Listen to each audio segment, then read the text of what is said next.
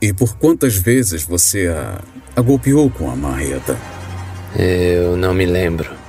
Era uma marreta de 3 quilos, 5 quilos? Eu não sei. Muito maior que um martelo, certo?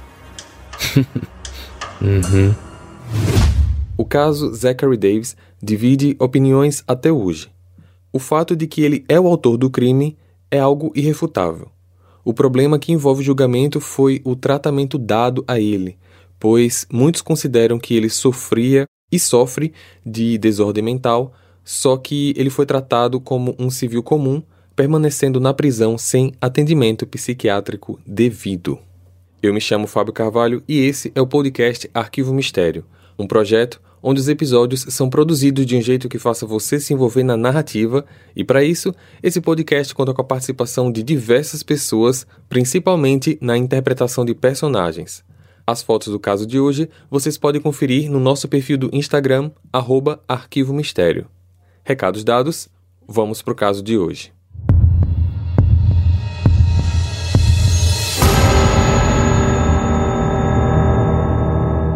Zachary Davis nasceu no dia 27 de julho de 97, filho de Melanie e Chris Davis, e também tem um irmão um ano mais velho chamado Josh.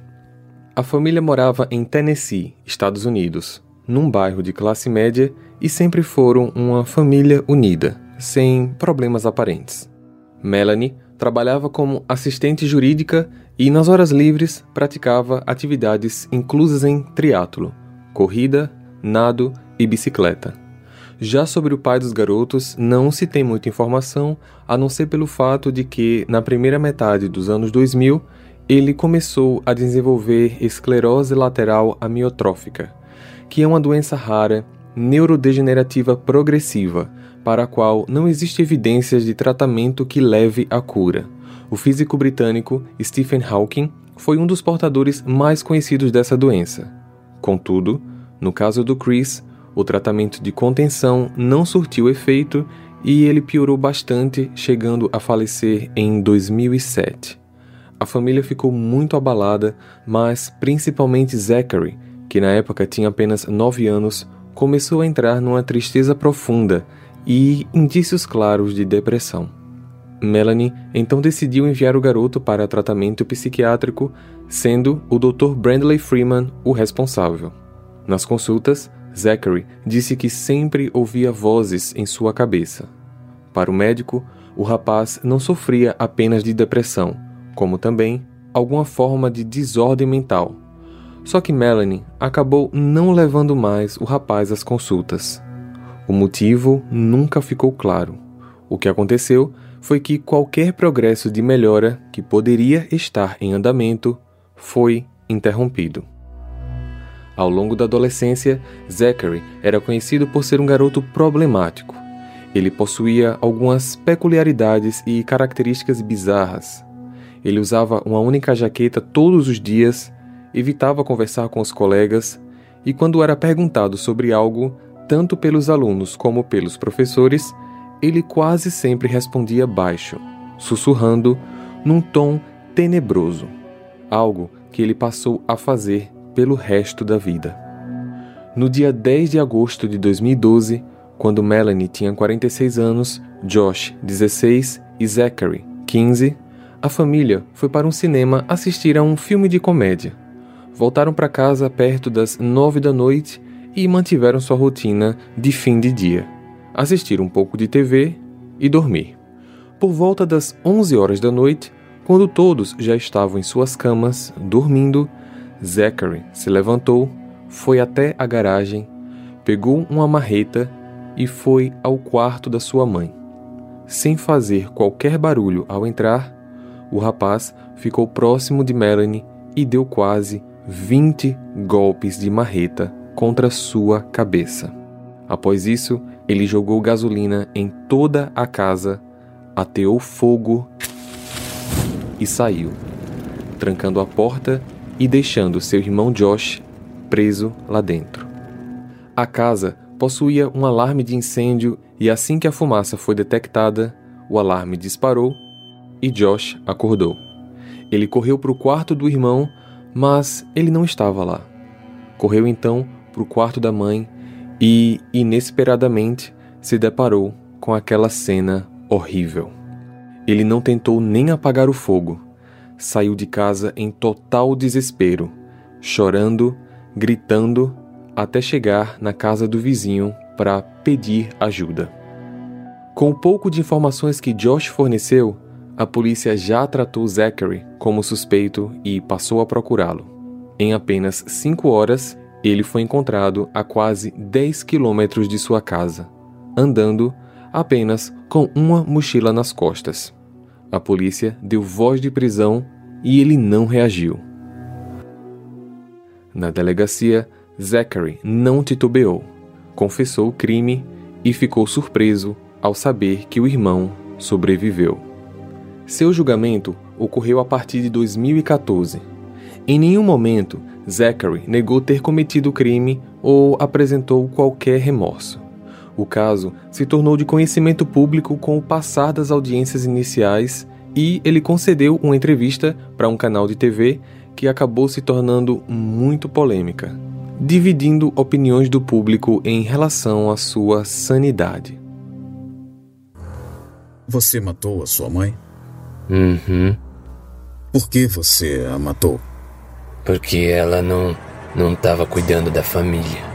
Se refere a você e a seu irmão. Sim. E porque ela não conseguia cuidar de você e da sua família, você decidiu matá-la. Uhum. Você não pensou em falar sobre isso com ela antes de matá-la? Eu achei que ela não ia fazer nada.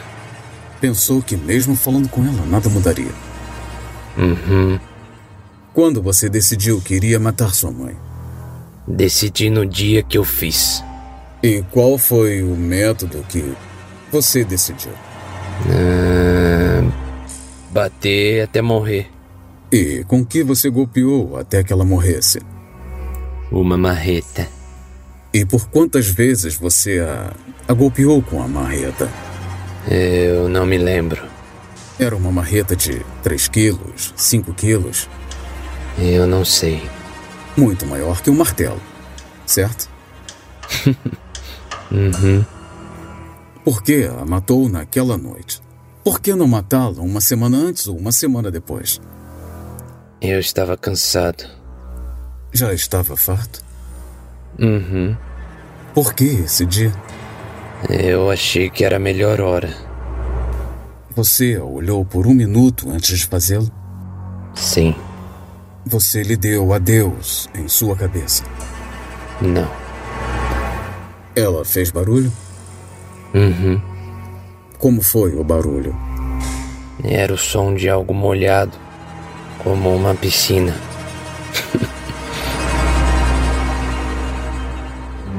Essa entrevista e outras gravações privadas foram usadas como provas contra o acusado nos meses seguintes em que ocorria o julgamento. Por outro lado, o psiquiatra e a avó paterna do rapaz testemunharam em seu favor, informando sobre desordem mental aparente e, além disso, o psiquiatra apresentou laudos de psicose e esquizofrenia.